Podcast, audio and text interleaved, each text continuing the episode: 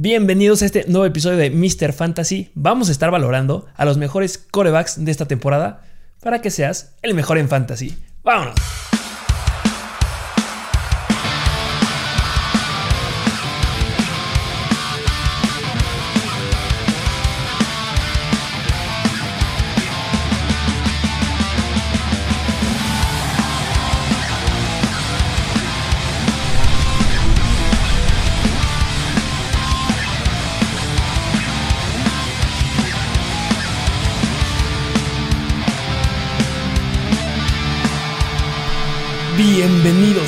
Bienvenidos, todos ustedes a un nuevo episodio de Mr. Fantasy. Ya saben que estamos haciendo todo lo posible para traerles los mejores episodios lo más rápido posible. Gracias por unirse a esta gran comunidad. Para mí, la mejor comunidad de fantasy que hay en español. Claro que sí. Siempre intentando imitarnos, pero nunca lo podrán porque gracias a ustedes estamos llegando a ser los mejores. Así es. Y bueno, arrancamos con un nuevo episodio Traemos un ranking que se solicitó también. De los más, de los más, yo creo que.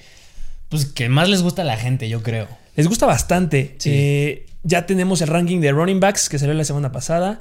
Salió el domingo el de los receptores. Espero que ya la hayan ido a verlo, que nos pongan sus opiniones, que los hayan usado, que los estén usando para sus drafts. Pero hoy vamos con el de corebacks. Y como siempre, con información de calidad. Siempre información de calidad, siempre. Como debe de ser. Toda la información, las noticias, ya saben, véanos en Instagram y síganos en Instagram para que tengan las noticias actualizadas. Estamos en podcast, estamos en YouTube, pero ¿qué te parece si arrancamos con este episodio? Vámonos. Bueno, antes de ir con el ranking, yo creo que o ha, pasado mucho, nos están diciendo que mucha gente está preguntando en Instagram, oye, tengo este jugador en este round, ¿prefieres que yo agarre a tal coreback o agarro este receptor o agarro a este Y la indecisión. Y se da mucho la indecisión porque está el famoso ADP. El ADP, ya lo habíamos dicho, es el Average Draft Position, que es el lugar en donde la mayoría de la gente está drafteando a los jugadores. Y normalmente te encuentras con decisiones que no te esperabas encontrar a tal corredor, a tal receptor, pero como es el que te está solicitando te está diciendo la plataforma, oye, ¿no quieres mejor agarrar a este? Entras en duda. Que te hace ojitos, te hace ojitos. Te hacen ojitos, pero unos ojitos de mentira. Sí, sí, sí. sí. Entonces, ¿qué te parece? Analizamos unos ADPs. Este, vimos algunas preguntas que nos estaban haciendo jugadores con ADP cercanos. A ver, ¿cuáles elegirías tú? A ver, a ver. ¿Cuáles agregamos échalos. Jugador, primeros dos jugadores, ADP 14 y ADP 15. Estos se van en el segundo round. Ok. ¿A quién agarras? ¿Stephon Dix o Najee Harris? Mira, yo creo que ahí depende mucho de qué, o sea, por qué jugadores ya tengan mi roster, pero es que Najee Harris tiene mucho potencial. Hay mucho upside de Najee Harris. Sí. Ya se, hablará de Najee Harris en el top 20 de los corredores, que será un próximo episodio. Pero yo creo que igual me iría por Najee Harris. Me gusta tener dos corredores. Me gusta el upside que puede tener ahí. Que yo creo que Dix es bastante seguro. No, estamos diciendo que sea malo. No, para nada. Pero yo creo que Najee te ofrece muchísimo más potencial que Dix. Claro. Siguiente, ADP 17 y 19. Hopkins o Joe Mixon. Yo creo que me iría por Joe Mixon porque como lo hablamos en nuestros rankings, diste muchos puntos que me gustaron, que llega un nuevo coach, que está feliz, que le van a dar oportunidades y la verdad yo creo que sí me iría por Mixon. Así es, ir por un segundo running back, que irte como tu segunda opción, si quieres un receptor de Andrew Hopkins, yo creo que es muy buen receptor. No hay que. Y si no lo han visto, vayan a ver nuestro ranking de running backs, que ahí decimos el por qué. Bueno, a mí yo me convencí por qué agarraría a Mixon en vez de Hopkins. Es, es un gran corredor. Lo tengo en mis fantasies, sí que sí. Muy bien. Siguiente ADP. ADP 36 y ADP 37. CD Lamb o Miles Sanders. Híjole, a mí me encanta CD Lamb y yo odio a Miles Sanders. Miles Sanders no me convence. Yo creo que esa sí fue una decisión bastante fácil para mí. Fíjate que está interesante porque mucha gente está preguntando de Miles Sanders. Es como, oye, es que me estoy encontrando Miles Sanders en el 37, en la tercera ronda. Déjalo pasar, compadre. no, a mí no, es que a mí no me gusta. Se me hace, o sea, no es del todo frágil, pero no es no se me hace constante. No, no hay cero constancia. Se está hablando ahí mucho que pueden estar los otros corredores. El back va a estar variado. Luego que sí entra, luego que no entra. Me acuerdo que la temporada pasada Miles Sanders iba a ser un gran corredor. Te está muy bien rankeado. Y de repente empieza la temporada y que me lesionó. Y que ya no juego. Y que me pierdo cuenta de cuántas semanas. Y no, hombre, CD Lamb. Yo con tan solo esa jugada que vi que se echó contra los Vikings, que se da la vuelta y se la avienta para atrás. Es, es un jugadorazo, sí, Lamb. Es un gran jugador y está, te lo encuentras en un buen round. Yo creo que es de los que está bien este, puesto su ADP. Siguiente ADP, 40 y 41. Chris Godwin o Julio Jones. Esta yo creo que está difícil, pero yo creo que me voy por Godwin. Yo creo que me voy por Godwin porque digo, a pesar que yo creo que no fue tan constante, pero digo, tiene a Tom Brady y es su segunda temporada con él y yo creo que poco a poco esa química se va estableciendo más. Sí, podría llegar a ser tu wide receiver one encontrado en la tercera ronda, al final de la tercera. Sería interesante ahí tenerlo. Y sí, Julio Jones eh, compite por un lugar número dos. que sigue siendo Julio Jones. No digo que sea malo. Pero pues, híjole, difícil, pero creo que estoy, estaría igual. sí, sí, eso está difícil. ADP 49 y ADP 52. Adam Thielen o Tyler Lockett. Híjole, esta también está difícil, pero yo creo que me voy por Adam Thielen. Adam Thielen. Sí. Yo me voy por Lockett. ¿Te, vas por Lockett? te vas por Thielen? Híjole, es que, mira, por lo que vamos a analizar en un momento acerca de Russell Wilson y cierta de las cosas que ya dijimos en nuestro ranking de, de receptores con respecto a lo que dijimos de DK Metcalf, no me convence mucho Lockett. Sí, o sea, termina siendo. Los dos terminan siendo dos receptores que van a estar en segundo lugar. Adam Thielen tiene asegurada los, los, los, intentos de pase en zona roja, lo cual le da un mucho upside. Bueno, no mucho upside, sino que tiene un buen suelo. Pero Lockett me gusta lo que vamos a hablar del nuevo esquema ofensivo que hay en los Seahawks y le doy el beneficio de la duda. Muy bien. Y último ADP, 53 y 56. DJ Moore o Deontay Johnson. Yo creo que Deontay Johnson. Ah, digo, tú en el ranking de receptores dijiste muchos datos que te encantan de DJ Moore. Voy por DJ Moore. Pero Deontay Johnson siento que tiene muchas oportunidades.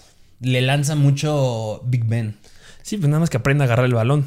en detalle. Eso sí.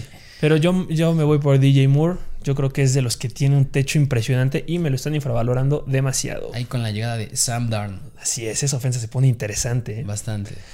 Bueno, esos son todos los ADPs. Ya saben que si tienen alguno más, mándenlo un mensaje ahí en Mr. Fantasy Football en Instagram y estaremos levantando también encuestas para que nos digan cuáles son las dudas que tienen. ¿Qué te parece si nos arrancamos por lo que vinieron? De lleno, de lleno. De lleno con el ranking de corebacks. Me, me parece bien. Como siempre, este, es importante decir que los corebacks, lo vimos ya en el video de consejos, que si no lo han visto, vayan a verlo, está ahí en YouTube y también está en podcast.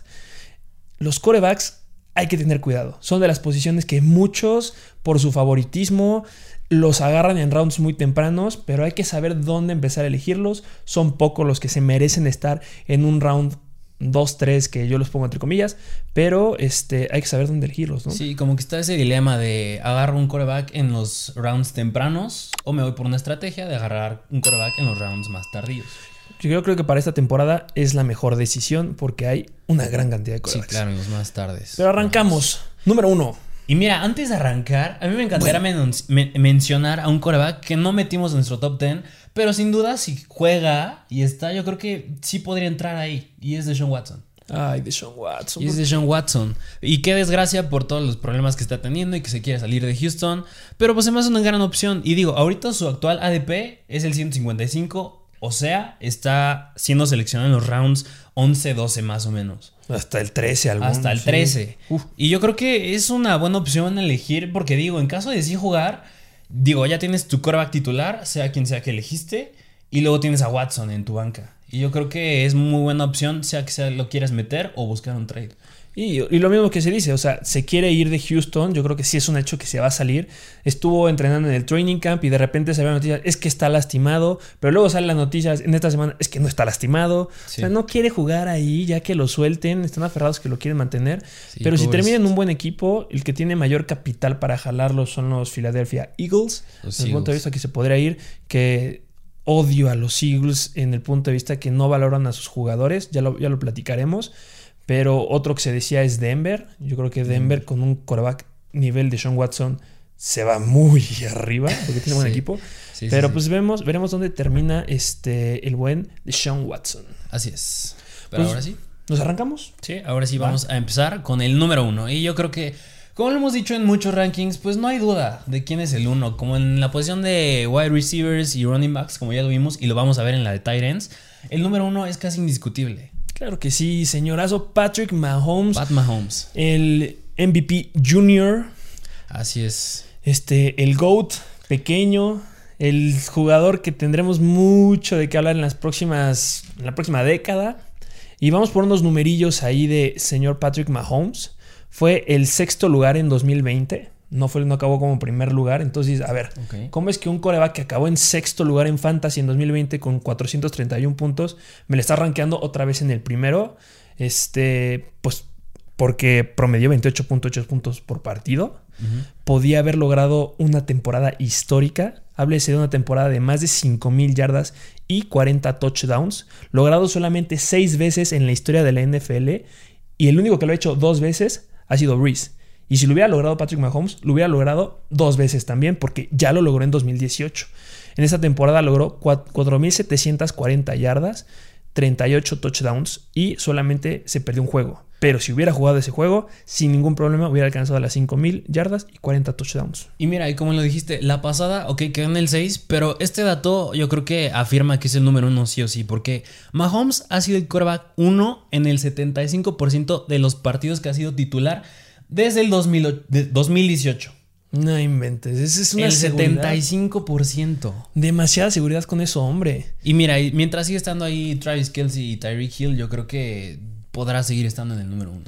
Es interesante porque tiene de los receptores que tiran. Tyreek Hill, del top 10 que pusimos, es el que tira más bolas. Así ah, lo dije. Pero aunque tire las bolas, no importa. Tienes ahí un tridente impresionante: Patrick Mahomes, Travis Kelsey y Tyreek Hill, que se me hace muy, muy bueno. Y este, mm, algunos numerillos también. Este segundo en yardas totales por pase con 4.740, superado por Deshaun Watson. Y también segundo lugar en pases de más de 20 yardas, tuvo 67, superado por Deshaun Watson. Primer lugar en yardas aéreas por juego, 316 yardas aéreas por juego. Es este, en 588 intentos de pase, solamente tuvo 6 intercepciones.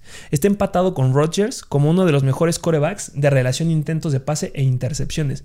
Este dato es muy importante de Aaron Rodgers, pero ahí también está Patrick Mahomes. Y mira, yo creo que el único dilema desde mi punto de vista con Mahomes, ya hablando en términos de fantasy, es ¿lo agarrarías? Es cuándo agarrarlo. Y si acaso lo agarrarías, porque va muy de la mano con el comentario que dijimos en eh, hace, un momento de que te vas por una estrategia de agarrar un coreback temprano o más tardío. Y Mahomes, pues no te va a caer hasta el rounds, a rounds tardíos. Lo están agarrando algunos en el primer round, se me hace increíble. La mayoría se va en el segundo round. Sí. Ahí es donde están agarrando al señor Patrick Mahomes porque tiene un ADP 14. Y es que mira. Yo no voy por él. Y, no, y es que mira, yo creo que para que sí para que sí te rinda el haberlo agarrado en el round 1 o 2, tiene que tener esa temporada del 2018 que lanzó como 50 touchdowns. Y yo creo que es algo muy difícil que pueda repetir. Esa temporada histórica de la que estamos hablando. Sí. Pero aunque no la repita, es constante. Entonces, eso lo hace estar ahí. Y este, también un punto que se me hizo interesante es que es el mejor coreback en contra del Blitz. En ah, la temporada pasada lo estuvieron blitzeando y no tuvo intercepciones. Eso se me hace una locura. Es un, además tuvo 12 touchdowns ante el Blitz. Entonces se me hace muy bueno. Cuando sale de la bolsa tuvo 13 touchdowns, igualado con Russell Wilson. O sea, tiene números muy importantes. También corre, anota este, por la vía terrestre, tuvo 2 touchdowns y 308 yardas. O sea, es un gran... Un talento impresionante. Así es, tiene un gran arsenal, pero como le dijimos, ahí pues sus receptores a veces le fallan. Si no le fallaran y fueran los mejores receptores con mejores manos, no, wow. real. Sí. Así es. Entonces, ¿qué podemos esperar de Patrick Mahomes? Una temporada bastante similar. Sí, sí, sí. Muy bien. Pero vamos ahora con nuestro número 2 de los Arizona Cardinals, Kyler Murray. Así es, interesante de elección porque algunos ya consideran a Josh Allen. Sí, ahí ya empiezan a meter a Josh Allen en el número 2. Y que sí es justificado, ya hablaremos de Josh Allen, pero si vemos las, las estadísticas y el potencial que tiene Kyler Murray, no sé tú, pero para mí podría ser que la próxima temporada podríamos estar hablando que Kyler Murray sea el quarterback 1 en el draft. Considero que tiene mucho potencial para llegar a superar a Mahomes en fantasy, obviamente, porque terminó como segundo lugar en fantasy este, con 450 puntos. Su gran punto, que es un gran quarterback corredor. A mi punto de vista es mucho mejor que Lamar Jackson. Este, porque sabe combinar esos dos aspectos. Es segundo lugar en intentos de acarreo con 133 intentos, 819 yardas, 11 eh, touchdowns terrestres. Solamente le ganó Cam Newton, que anotó 12 touchdowns. Es el tercer coreback en toda la historia de la NFL en lograr múltiples temporadas de 3.000 yardas por pase y 500 yardas corriendo. Y, ajá, y, es que, ve, Kyler Murray te ofrece eso. O sea, te ofrece terminar con más de 780 yardas por tierra, meter más de 10 touchdowns por aire, lanzar más de 4.000 yardas y acabar con más de 30 touchdowns por aire. O sea, por todas las estadísticas que puede hacer un jugador, las supera de manera irreal. Y algo que también es importante mencionar. La temporada pasada, para dos corebacks en específico, se dividió entre la primera mitad y la segunda mitad. Sí, claro. El primero, claro que fue Russell Wilson, que tiene una temporada de MVP, pero el otro es Kyler Murray.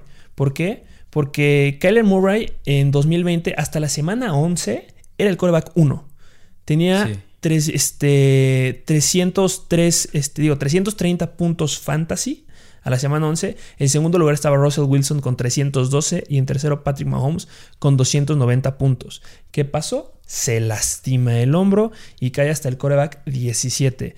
Pero si hubiera mantenido esa temporada que estaba teniendo hasta la semana 11, hubiera terminado de una forma increíble y ahorita podría estar en el primer lugar compitiendo sin ningún problema. Como que el destino dijo, ya, ya, ya te estás pasando de bueno, ya. A ver, compadre, si siéntate, siéntate un poquito. Para que darle chance a los que, para los que juegan contra quien los lo tenían como coreback en su roster. Y también lo que hablamos en el ranking de wide receivers, de Andre Hopkins es para mí de los mejores receptores, y no es que el mejor receptor de la NFL, no en fantasy, pero sí de la NFL, y no se le explota como debería. Pasa lo mismo con Kyler Murray, no lo explotan de más en pases largos, y si lo explotaran en pases largos con este de Andre Hopkins, tendrían números irreales. Sí. Pero sí, yo creo que está muy bien justificado que sea el 2. Tiene el potencial la próxima temporada de estar en el 1, claro que sí. Pero nuestro consenso pues es el 2. Y tiene una DP bastante considerable. Está en 37. Yo me sentiría feliz agarrándolo en el tercer, cuarto round sin ningún problema. A diferencia de Patrick Mahomes en donde se agarra. Sí, claro. Llega AJ Green. Llega Rondell Moore que tuvo un 4.31 segundos en sus 40 yardas, o sea, un velocista. Entonces es una gran opción, tiene un suelo firme y pues, el techo lo podría llevar a ser el primero. Sí, sí, sí, sí. Me gusta Kyler Murray, me gusta. Siguiente. Pero bueno, vámonos con el número 3, que es nada más y nada menos que Josh Allen. Josh Buffalo Bills. Ay, Josh Allen. Temporada histórica.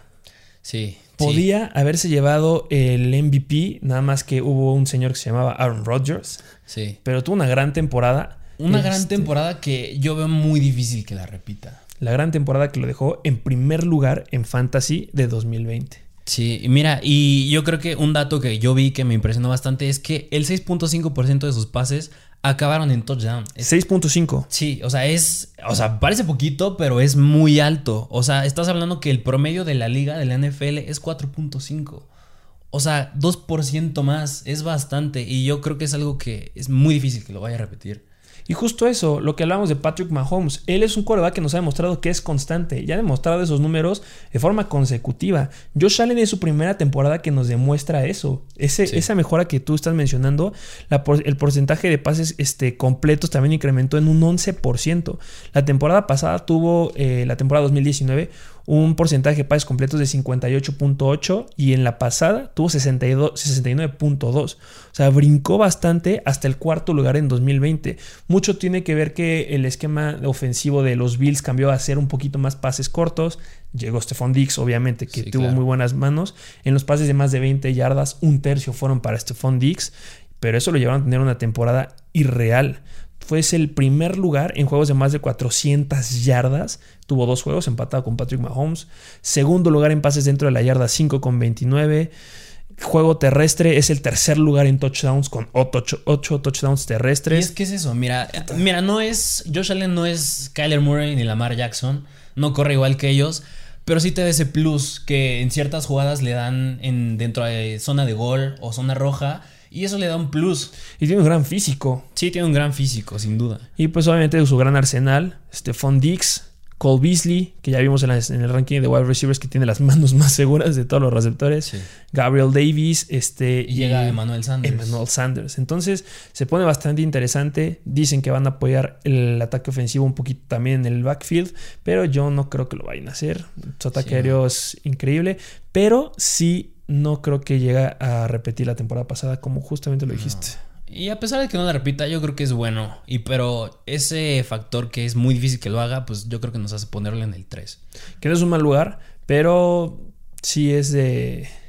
No podría estar más arriba. Sí, no, para nada. Siguiente. Y vámonos con el número 4, que es nada más y nada menos que Big Trust Lamar Jackson. que muchos dicen corredor, no coreback. Pero yo creo que en términos de fantasy es un muy buen comentario.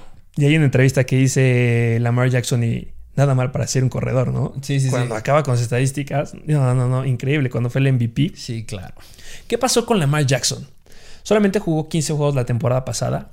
Lamar Jackson terminó la temporada de 2019 siendo el favorito y decepcionó a demasiados terminando como el lugar número 10 en la temporada pasada.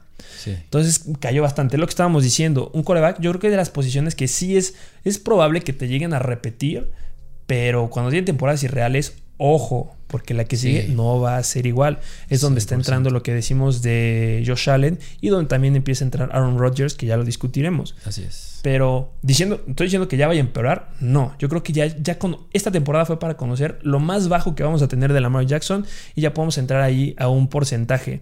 ¿Qué fue lo que pasó? ¿Qué pasó de 2019 a 2020? Pues lo afectaron sus receptores. Sus wide receivers le tiraron más pases.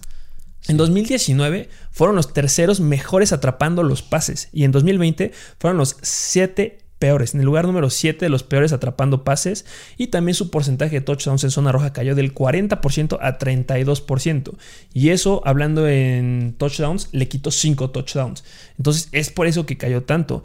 Seguimos viendo el mismo Lamar Jackson, corre, lanza y le atina un pase de cada 300. Y, mira, y la temporada pasada hubo cinco semanas en las que mucha en las que tuvo como su hype, en las que la gente le encantó tenerlo, que fueron me parece de las últimas la temporada pasada, pero contra Cleveland esa temporada, ese partido que tuvo, sí, le salvaste para entrar a playoffs. Pero pero mira, o sea, no fijándonos en sus puntos fantasy, ve sus yardas aéreas. ¿Cuáles fueron? 107, 163 243, ahí yo creo que regulares, 183 y 113. O sea, sumamente bajas para un coreback. O sea, es preocupante porque si le empiezan a detener el juego terrestre y se empieza, esas rodillas le empiezan a fallar, no va a tener otro punto a favor. Sí, pero es que aquí algo importante es que no estamos hablando nada más de un juego terrestre, estamos hablando de un juego terrestre irreal. Sí. Fue el primer lugar en acarreos con 159 intentos y 1005 yardas hizo 200 menos que en 2019, es por eso que ahí estaba en el lugar número uno, pero para ponernos en contexto, la temporada pasada solo 8 corredores superaron las mil yardas por tierra. O sea, Lamar Jackson superó las mil yardas, solamente 8 las superaron. y no es corredor. Y todos requirieron más de 200 acarreos. Solamente uno requirió menos de, 200, que fue Nick Chubb. En 190 acarreos logró superar las mil, eh, las mil yardas, pero Lamar Jackson logró en 159 intentos. O sea, es irreal. Y mira, no, mira, no me gustaría verlo. Y yo creo que, claro que es un jugador muy fuerte y resistente, pero yo creo que nada más es cuestión de tiempo para que se lesione y se pierda un buen tiempo. Esperemos que no vaya a suceder. Esperemos que lo mucho que le vuelva a pasar es que se vuelva a estreñir y vaya a salir del campo y regrese a dar un, gran cierre de partido. Pero este mm, sí, lo mismo, no espero que se lesione. Igual también este, la gente, no sé por qué les encantan los fumbles. Es el segundo lugar en fumbles, empatado con, con Carson Wentz y con Tyson Hill. Tuvo 10 fumbles. Y este, en primer lugar está eh, Daniel Jones y Derek Carr con 11. Pero pues también del punto que estábamos hablando de sus receptores que le fallaron la pasada, mejora esta temporada sus receptores. Sí, claro, llega Richard Bateman. Y llega Sammy Watkins. Y sigue estando ahí pues Marquis Brown y Mark Andrews. Esperemos que llegue a mejorar. Y mira, nada más como punto a favor, yo creo que uno, un punto que me gustó es que no hubo semana la temporada pasada en que bajara de los 13.5 puntos fantasy. O sea, es constante sí, relativamente constante y se aventó lo que tú dices. al final tuvo un gran cierre. Aparte de la semana 13, 28 puntos, 36 puntos, 33, 25, 27, 28. Bastante bueno. Sí, los touchdowns le ayudaron bastante. Así es. Pero bueno, vámonos con el número 5. Número 5. ¿A quién tenemos en el número 5? Odiado por muchos. Tobillos de cristal de los Dallas Cowboys. Dak Prescott. Dak Prescott en el lugar número 5. ¿Qué les pasa? ¿Por qué lo ponen ahí? Se rompe. Es Dak Prescott. Va a dar una gran temporada, tranquilos. Sí, no, y aparte con el arsenal de receptores que tiene, a Mary Cooper, CD Lamb, Michael Gallup. De no entiendo cómo la gente no ve que sí puede estar en ese lugar. La primera vez que se subió el, primer ranking, cuando pasó el draft, se puso en el top 5 y, ah, ¿cómo Dak Prescott está en ese lugar? A ver, mira, pero. Vamos a hablar Pero mira, yo te quería preguntar a ti específicamente, porque yo creo que una de las preocupaciones es qué también va a regresar, porque tuvo su lesión de tobillo y del hombro, y, va, y la preocupación es si se podrá llegar a mover como antes, porque ese plus también le daba a Dak Prescott, que se podía mover, era bueno moviéndose y claro que un gran brazo, pero también le ayudaba que era un quarterback movible. Ok, vamos a hablar de medicina. Dak Prescott se lesiona, tiene una lesión importante de tobillo, tuvo una, fractura expuesta. Claro que es importante. Muchos jugadores que tienen este tipo de lesiones, el 20% aproximadamente, ya no regresan a la, temporada de, de, la NFL. Pero algo que hay que remarcar es que los corebacks se ha visto que son de las posiciones que menos se lesionan los tobillos. Obviamente, cuando eres un corredor, un coreback corredor, aumenta un poquito la probabilidad, pero sigues teniendo una baja probabilidad. Entonces ahí entra un riesgo de relesión por algún contacto o por alguna mal movida del tobillo. Es difícil. ¿Qué pasa? El tobillo es, es, una articulación muy importante para los cambios de dirección. Podríamos ver una afectación en los cambios de dirección de Dak Prescott, por supuesto, pero no tanto en su velocidad esto también va de la mano de la confianza que llega a tener él. claro que puede regresar perfecto. Hemos visto, por ejemplo, de las posiciones que más se lesionan, este, linebackers. Ha habido linebackers que se lesionan, misma fractura expuesta, se pierden una temporada y regresan a la NFL y se terminan echando ocho temporadas más. Entonces, se puede regresar, puede tener ningún problema para lanzar, no debería tenerlo. Cambios de dirección podría haber, pero es cosa que agarre confianza. Ya lo mencionamos en, el ranking de wide receivers.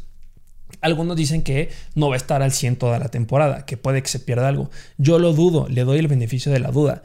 Claro que tiene ahí una situación en el hombro que podría llegar a afectar, pero bueno, todos los corebacks están lidiando o han lidiado con situaciones en los hombros.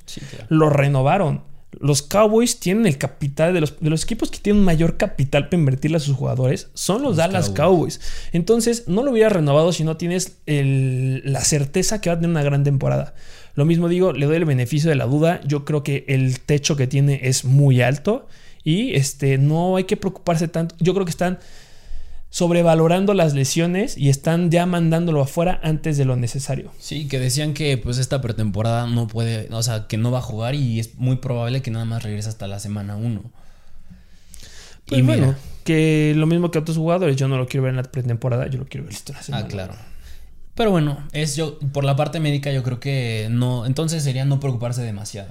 Hay que estar atentos, le va a costar al principio, podrá haber alguna disminución en carrera, claro que sí, pero no algo alarmante. Ok. Pero bueno, ¿te parece si ahora nos vamos a los números, a las estadísticas? Que mira, en las semanas que estuvo sano, que fueron cuatro semanas, fue el mejor callback en puntos por partido. 36.8 por partido estaba promediando. O sea, están irreales. 422 yardas por partido. También fue líder y 50.3 intentos de pase por partido, también el líder. Y a mí me impresiona ese 50.3. O sea, lanzar el brazo 50 veces en un partido por partido. por eso se le cansa. Está cañón. Y, hablando de eh, récords históricos en la NFL, eh, fue estaba siendo el segundo coreback en la historia de la NFL en mantener la mayor cantidad de partidos consecutivos de más de 400 yardas. Sí. Importante, no eran grandes defensivas, ok, pero estabas rompiendo récords históricos contra defensivas que no eran las mejores. Con defensivas normales o las mejores, que tengas un partido regular es bastante pasable para Dak Prescott. Y mira, yo creo que este a lo mejor y aquí no afecta tanto, pero CD Lamb es un, yo creo, un receptor muy importante en ese equipo. Claro. Y no hubo, no, no, hubo pretemporada la, temporada pasada. O sea, no hubo como ese tiempo de adaptación al equipo, formar esa química con Dak. Y aún así, a CD Lamb con Dak Prescott le estaba yendo bien. Y yo creo que esta, que ya es la segunda de CD Lamb, y digo, Dak Prescott ya tiene experiencia en la NFL, yo creo que les puede ir aún mejor a los dos. Y también hablando de lo mismo de los receptores, eh, podría haber, lo que estamos hablando eh, médicamente, podría haber una disminución en la carrera, sí, podría haber una disminución en los pases corriendo, en los touchdowns corriendo, sí, pero también vimos la temporada pasada que en los partidos en los que estuvo sano, tuvo un promedio de touchdowns en zona roja de 15% es muy bajito. El promedio de la NFL está en 26.3.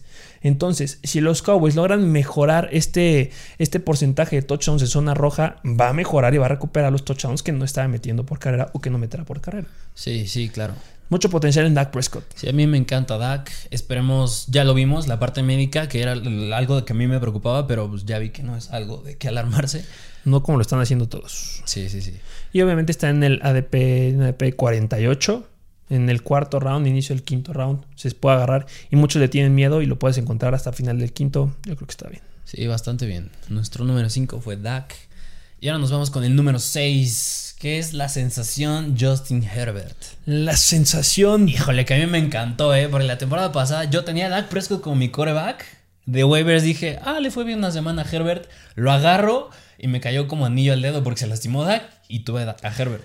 Por, gracias a un enfermero, gracias a un doctor, Justin Herbert pudo estar y nos pudo esa gran temporada. Una jeringa. Una jeringa, una aguja, le ponchó el pulmón a Tyrell Taylor y entró Justin Herbert. Y wow. Y mira, es que Herbert, eh, yo creo que está a años luz de lo que muchos esperaban que fuera a ser. Claro. Estuvo completamente irreal. Rompió récords de novatos en número de touchdowns por pase, 31 touchdowns. Es el coreback más joven en lograrlo. Y también rompió el récord de más yardas aéreas por juego, 289.9. Y mira, y ya hablando de fantasy, también rompió un récord que tuvo 22.2 puntos por partido, que fue la mayor cantidad de puntos para un coreback novato en la historia de la NFL. Ah, cuarto lugar también en pases completos y también cuarto en intentos de pase. Eh, mucho de su éxito se debió al volumen que tuvo, lo acabas de decir. Este y algo importante que se, ya se mencionó en pasados videos, que tuvo una coladera de línea, de, línea ofensiva. Sí, claro, lo vimos en el análisis de Austin Eckler, en el ranking de corredores. Que vayan a verlo. Y tuvo 32 sacks la temporada pasada. Adivina con quién empató. Con su competencia, con Joe Burrow. Nada más que a Joe Burrow sí le tronaron las rodillas. Sí, pobre. Pero pues sí, es demasiado. Pero ya mejoraron su línea ofensiva a los Chargers. Llegó el centro All Pro Corey Linsley. Llegó el guardia izquierdo Matt Filler. Y también seleccionaron a Rashawn Slater con su primer pick. Así es. Y pues sí, como lo dijimos, nada más que pues, la línea ofensiva fue las que estuvo más la que estuvo más tiempo en el campo y de las peores. Así es, y mejora bastante. Y nuevo coordinador ofensivo, Joe Lombardi, que estaba como coach de quarterbacks en los Saints. Y ya vimos las estadísticas que Drew Brees y reales. Entonces, podemos esperar mucho de Justin Herbert en esta temporada, claro que sí. Y mira, y, yo creo que va a mejorar esa línea, pero aún así, contando los pases en los que estuvo presionado Herbert, o sea, fueron 206 de 595, o sea, fue el cuarto en la liga, y de los cuales 121 fueron completos. Estás hablando que el 58.7 y fue el tercero mejor de la liga. Estás hablando que bajo presión también es brillante, Herbert. Y quita bajo presión. Pases largos. Sí. También es el mejor coreback lanzando, em, lanzando pases de más de 50 yardas. Sí. hay números bastante interesantes ahí con Justin Herbert. Sí, a mí me gusta bastante Herbert. Eh. Pues veamos qué puede lograr esta temporada. Vamos con el siguiente. Vámonos con el número 7, que es nada más y nada menos que Mr. Russell Wilson. Russell Wilson. Seahawks. Russell Wilson, déjame decirte que te entiendo. Entiendo esa frustración que tuviste, entiendo ese rumor que hubo que sí me salgo o no me salgo cuando de verdad no te querías ir, pero entiendo ese enojo que tuviste. Podía, de verdad, yo creía que iba a ser su primera temporada que iba a lograr alcanzar el MVP, se lo iban a dar por fin. Iba muy bien. Pero pasó la, pasó la segunda mitad de la temporada y se nos cayó. No es culpa de Russell Wilson, eso es lo que enoja. No es culpa de Russell Wilson, es culpa de sus coordinadores ofensivos. Sí, sí, claro. Es culpa de, del esquema que traen. Ah. Que mira, ya lo analizamos en el, en el ranking de receptores con DK Metcalf. Pero vamos a abordarlo otra vez. ¿Qué, ¿Qué pasa? Se va Brian Schottenheimer, que es el que era más bien el coordinador ofensivo de los Seahawks, y llega Shane Waldron, que estaba en el grupo de coaches de Sean McVay de Los Ángeles Rams, el head coach de Los Ángeles Rams. O sea, estás hablando que puede adaptar esa ofensa que estaban en los Rams a los Seahawks. Y digo, en los Rams, pues no tenías un buen coreback, era Jared Goff, y ahorita llega Shane Waldron y digo, y dice, tengo a Russell Wilson, puedo hacer más cosas, puedo ser más creativo. Y mira, con la información que nos acabas de dar, y déjenme darles un poquito más de preámbulo para que entiendan esa frustración que hubo. Eh, jugó la primera mitad del 2020 como MVP, 28 pases en sus primeros 9 juegos, el tercero más alto en la historia de la NFL. Eh, de la 10 a la 17 solo 12 touchdowns. Este, y obviamente baja este rendimiento de la semana 10 a la 17 porque se enfrenta a las mejores defensivas y también cambia el esquema este, ofensivo de los Seattle Seahawks. Eh, fue el segundo en touchdowns por pase eh, de, fue el segundo en touchdowns, empató con Tom Brady con 40 touchdowns. Y hablando del esquema ofensivo que les estoy diciendo, pasa la primera mitad de la temporada. Como tiene un ataque aéreo bastante agresivo, obviamente le interceptan. Tuvo 8 intercepciones en sus primeros 9 juegos. ¿Y qué pasa? ¿Qué dice Pete Carroll? ¿Qué dice el, el, staff ofensivo? Ya no lances tanto. Entonces, sus pases de más de 20 yardas eran de 28 en las primeras 9 semanas y bajan hasta 17 en la segunda mitad de la temporada. yardas. No, o sea, bajar de 28 pases a 17, a 17 pases en pases de más de 20 yardas. Intentos de pase, ok. En pases de más de 40 yardas, tuvo 9 pases en los primeros 9, partidos y en la segunda mitad de la temporada baja solamente 2 pases. Se apagaron. Terminaron siendo, claro, el segundo lugar en intercepciones, pero apagaste al coreback por completo. Y obviamente con lo que tú estás diciendo, este cambia por completo, que le da un panorama muy interesante ahí a los Seattle Seahawks y a Russell Wilson. Queremos ver los motions, queremos ver las jugadas de play action, queremos ver los rollouts que tenían los Rams y que puedan hacer algo interesante ahí con, con, Russell Wilson. Y tú lo dijiste, Russell Wilson quería a ese coordinador. Como yo lo quiero y se lo sí, dieron. estuvo involucrado en la decisión. También llega con, este, con el coordinador ofensivo que mencionas, Shane Waldron, llega este Gerald Everett, el talent que estaba ahí con los Rams, que le da mayor posibilidad a corte y mediana distancia, distancia, que es lo que le faltó en la temporada, este, en la segunda mitad. Y jalan a un wide receiver también en el draft con su segundo. recordemos que no tuvieron pick en el primer round. En segundo round con Dwayne Eskridge, que se rumora que puede ser el tercero. Tuvo 4.38 segundos en las 40 yardas. O sea, se viene bien, pero viene el problema otra vez. Son el equipo que se enfrenta a las mejores defensivas en contra del touchdown. No el, no el 2-3, es el que tiene el calendario más, difícil, para corebacks. Sí. ¿Podrá? No sabemos, pero es una temporada muy interesante para estos días. Pero bueno, vámonos con el número 8. ¿Quién está en el número 8? Que mira, yo, yo en mi consenso yo lo tengo en el 7. Yo lo tengo un poco más arriba, ¿eh? Y a mí me da miedo ponerlo tan, tan arriba, pero a es que me encanta. Y es The GOAT Tom Brady. Mr. Volume. De los Tampa Bay, de los Tampa Bay Buccaneers. Así es, que yo quería que cambiaran el nombre. sí, sí, sí. Y mira, yo creo que ya dejando la edad, sus 44 años a un lado, sigue siendo bastante eficiente Tom Brady. No lo cambia, la edad lo mejora. Sí, de verdad que sí, ¿eh? O sea, y mira, yo creo que el debate era de que no, Belichick era quien lo hacía grande. Y yo creo que ese debate ya lo está ganando Brady por mucho. Vemos. Bueno, vamos a ver. En la semana 4 se puede ver cuando se enfrente que va a ser un juegazazazo. De los mejores de la temporada. Sí, ¿eh? Pero independientemente de eso, sigue siendo muy, muy eficiente. No, claro, muy, muy eficiente. Mm, tuvo una mejora en respecto a sus receptores que tenían Patriotas a los que tienen Tampa Bay. Los de Tampa Bay mostraron una mejor separación con todos, con sus corners. Entonces, pues le dio la grande prueba que tuvo. Y mira, en el caso de Brady, yo creo que es un caso similar al de Russell Wilson, pero como invertido, al revés. O sea, ¿a qué me refiero? Que casi la primera, la primera mitad de la temporada, antes de la semana 7, no, no era el Brady que conocemos. O sea, porque de la semana 1 a la 9, solo tuvo dos juegos de más de 300 yardas. Ok. Solo tres veces tuvo uno o menos pases de touchdown. Y yo creo que es entendible porque digo, llegas a un nuevo equipo, un nuevo head coach, un nuevo sistema ofensivo, adaptarte y no hubo pretemporada. Así que yo creo que le doy chance porque pues es, es me estoy adaptando. Y sí, y esa adaptación también, este, supieron cómo agarrarla en el estado de Tampa Bay porque le dieron una cantidad estúpida de volumen de pases. Sí. Estúpida. Lanzó, bueno, fue el segundo en pases completos y en intentos. Tuvo 401 pases completos con en 610 intentos y 12 intercepciones. En el primer lugar está Matt Ryan y en el segundo Tom Brady. Es el primer lugar en corebacks que, la, que, que más lanzan la bola en zona roja dentro de la 20. Tuvo 95 pases y también dentro de la 10 con 51 pases. Entonces da grandes números. Algo que ahí como que llama la atención que me hace, no me hace tanto sentido, pero está en el segundo lugar de wide receivers con peores manos. Le tiraron 42 pases a Tom Brady.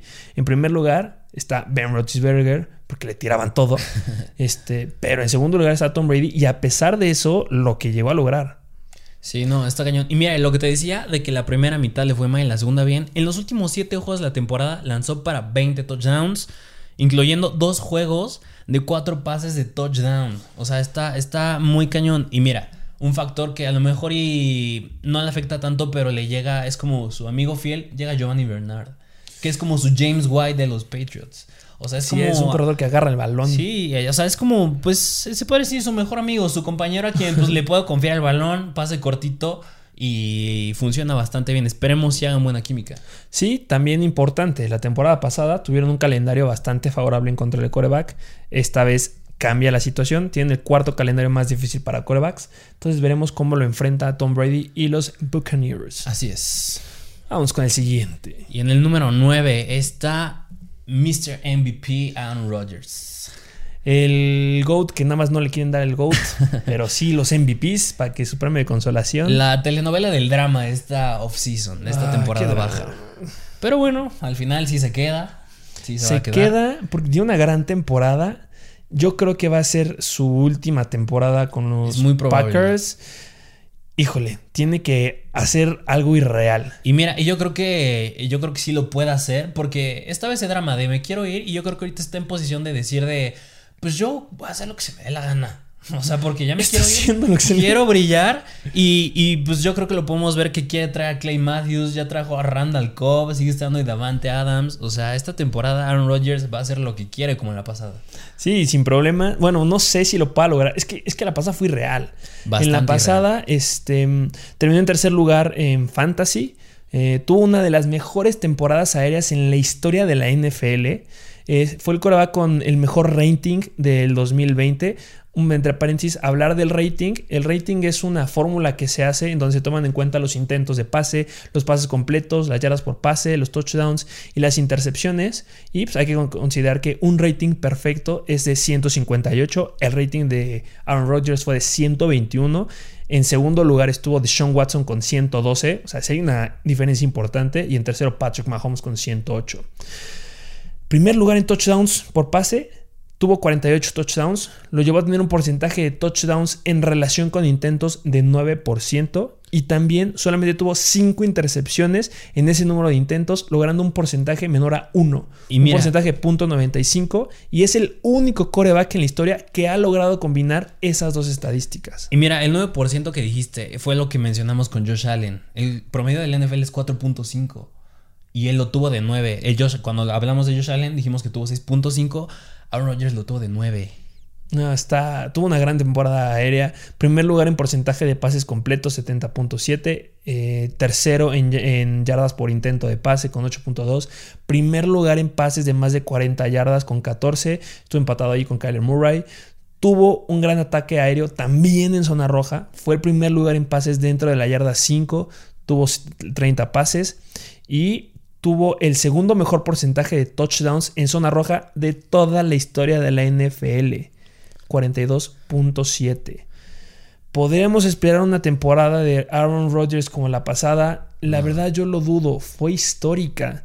Yo creo que volveremos a ver una temporada como en 2019 en la que terminó como el coreback 9, es por eso que ahorita está en este lugar, pero va a ser una gran temporada. Sí, no, para nada. Sus números bastante irreales y seguramente, bueno, yo sí me atrevo a, apostar a que sí van a ir para abajo. Pues sí, pero un, piso bastante sólido, no es que te vaya a empeorar. Y yo creo que su ADP también este, lo estaban infravalorando al principio, ahorita como que ya se está poniendo en el lugar donde debe de estar, un ADP del 56. Y mira, y habrán que nos digan, sí, pero es Aaron Rodgers. Pero es que mira, es el mismo caso similar al que hablamos de Mahomes. O sea, Mahomes de su temporada de 50 pases de touchdowns cayó a 26. Y de Lamar Jackson, cuando tuvo 36 touchdowns, cayó a 26. O sea, todos van para abajo. Sí. Así que. Está claro, pero pues hay mucha. Se espera mucho por esto que estamos diciendo que puede ser su última temporada en los Packers. Veremos cómo le va en la temporada de este año. Vamos con el siguiente, el último. Y mira, con el número 10. Que aquí bueno. Otra vez hay problemas. Yo creo que es el ranking en el que más hemos, estado más de acuerdo. Solamente ahí con Tom Brady, que yo sí lo, lo aviento hasta el lugar número 9. Está en el 9 de mi ranking. Pero eh, la mayoría estuvimos de acuerdo. Pero en el 10 ya cambia la cosa. Sí, en el 10 ya hay debate. Yo a mí me costó mucho trabajo, ya lo verán. Pero llegamos al consenso que ahorita se va a quedar. Ryan. Ryan Tannehill. Los Tennessee Titans. Ryan Tannehill, que Mira, pues no es, o sea, no es muy sonado Ryan Tannehill. O sea, poco a poco va, va subiendo el ruido que hace. Pero yo creo que esta temporada puede ser de las mejores que tendrá porque llega Julio Jones.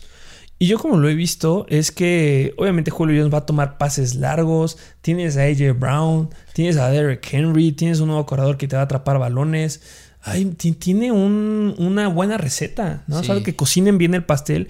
Y Ryan Tannehill, como yo lo he visto en temporadas pasadas, es como, no sé si estoy exagerando, pero como la opción perfecta. ¿Por qué lo considero como una opción perfecta?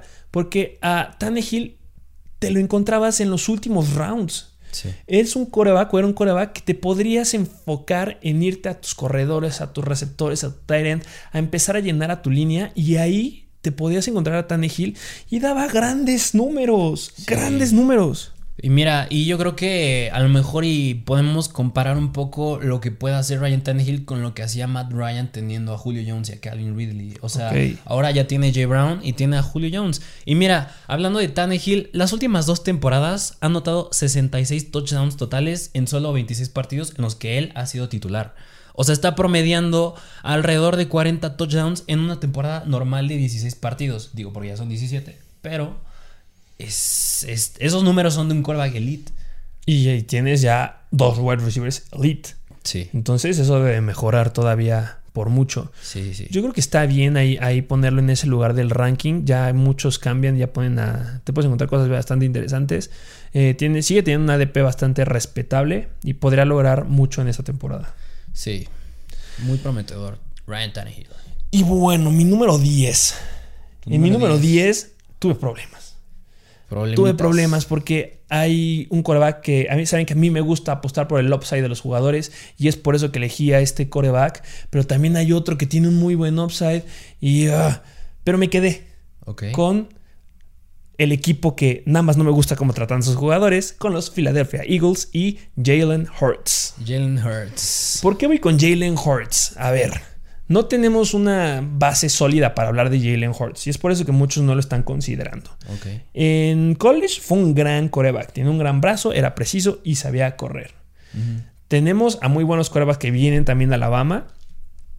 Empezó los últimos cuatro juegos este, solamente la temporada pasada. Reemplazó a Carson Wentz. En esas cuatro apariciones terminó como el, dentro del top 5 de corebacks. O sea, hay algo relevante ahí. Ojo, y quedó en el top 5 considerando a su horrible esquema y su horrible cantidad de, de receptores que tenían. Su wide receiver 1 era Greg Ward. No tenía Tyrant, no estaba Zach no estaba Dallas Goedert. Los dos estaban, se perdieron cinco semanas ahí. Y en esos cinco, en esos cuatro juegos que tuvo, promedió 68 yardas corriendo por juego. Este, y lo podría llevar a tener, si eso lo extrapolamos una temporada completa, podríamos estar hablando de una temporada de más de mil yardas, cosa que solamente hizo Lamar Jackson en esta temporada. Tuvo tres anotaciones terrestres. En ese mismo tiempo, Lamar Jackson le empató porque también tuvo tres anotaciones terrestres. En la temporada este, de 2021 mejoran eh, el, ataque aéreo. Tienen dos picks de primer round en wide receivers. 2019 su primer pick fue Jalen Rigor, que es un gran receptor que se lastimó la temporada pasada y se perdió la mayoría, pero en teoría ya está sano para esta. Y en el pasado se llevan al Heisman a Devonta Smith. Al palito de Devonta Smith. Al palito de Devonta Smith. Entonces, ya mejor ahí. vuelve a tener ahora a Dallas Goedert al 100%, vuelve a tener a Zach aunque no quiere estar ahí, pero vuelve a estar ahí. El ex coach este, de los Colts, Nick Sirianni, es el nuevo head coach de los Philadelphia Eagles. Tienen un nuevo coordinador ofensivo, Shine Stitchen, quien estuvo supervisando la gran temporada que tuvo Justin Herbert. Entonces se pone interesante. Es por eso que lo pongo ahí, porque hay algo muy interesante. En college se veía bien Jalen Hurts. Sabemos que es muy difícil ver lo mismo, pero en los cuatro juegos le fue bien. Obviamente no le fue bien, este, hablando de intercepciones, no le fue nada bien. Hablando de sacks, no le fue nada bien. Sí me lo golpearon bastante. Pero ah, como estamos considerando y son importantes tener corebacks que lanzan y que corren, yo creo que Jalen Hurts es una gran opción. Y mira, entonces yo creo que su juego aéreo no puede ir a ningún otro lado más que para arriba. Porque estamos diciendo que fue nefasto. Nefasto con un con receptores. Y con ganas. Exacto. O sea, el peor escenario lo sacó de pie. Y mira, aquí estos datos que encontré hablando de mal su juego. O sea, en los cuatro juegos que fue titular, su quarterback rating, que ya lo dijiste cómo se conforma, fue de 46, siendo el 31 en la liga. Su porcentaje de pases completos con 52 acabó fuera del top 35. O sea, es muy malo números. Pero hay que entender, no había receptores. Entonces, ese beneficio de la duda se lo merece. Jalen Hurts se merece ese beneficio de la duda y podría irle muy, muy bien si extrapolamos lo que hizo y obviamente con las mejoras. Sí. Y obviamente, si tienen dudas, mi otro coreback o del que se hablará en el siguiente del, del ranking 11 a 20 de los corebacks, Matthew Stafford. Me encanta Me eh. encanta a mí también. El segundo coreback más preciso en intentos de pase de más de 20 yardas. Eh, tiene a Dishon Watson, tiene a Robert Woods, tiene a Cooper Cup, tiene a Tyler Higby. ¡Wow! Sí, no. Pero ya hablaremos de él en el próximo episodio. Así es. Es por eso que no olviden en suscribirse al canal de YouTube y escucharnos en los podcasts. Pero ¿qué tal si vamos con el recap del top 10 corebacks de esta temporada? Me parece bien. Entonces, nuestro top 10 queda número 1, Patrick Mahomes, número 2, Kyler Murray, número 3, Josh Allen, número 4, Lamar Jackson, número 5, Dak Prescott, 6, Justin Herbert, 7, Russell Wilson, 8, Tom Brady, 9, Aaron Rodgers, 10, Joe Ryan Tannehill y tú, Jalen Hurts. Jalen Hurts. Pues ya lo tienen, ese fue el ranking de corebacks que les traemos de Mr. Fantasy Football. Ya saben, denle like al video, suscríbanse a YouTube, dejen en los comentarios si tienen alguna duda o quieren que hablemos de algún otro tema. Síganos en Mr. Fantasy Football en Instagram. También pueden seguirnos en nuestro perfil de Instagram donde hay análisis clínicos médicos de los jugadores, Mr. Fantasy Doctor. Y pues sería todo por el video de hoy. Muy bien. Muchas gracias por ser parte de la mejor comunidad de fantasy en español y nos vemos a la próxima.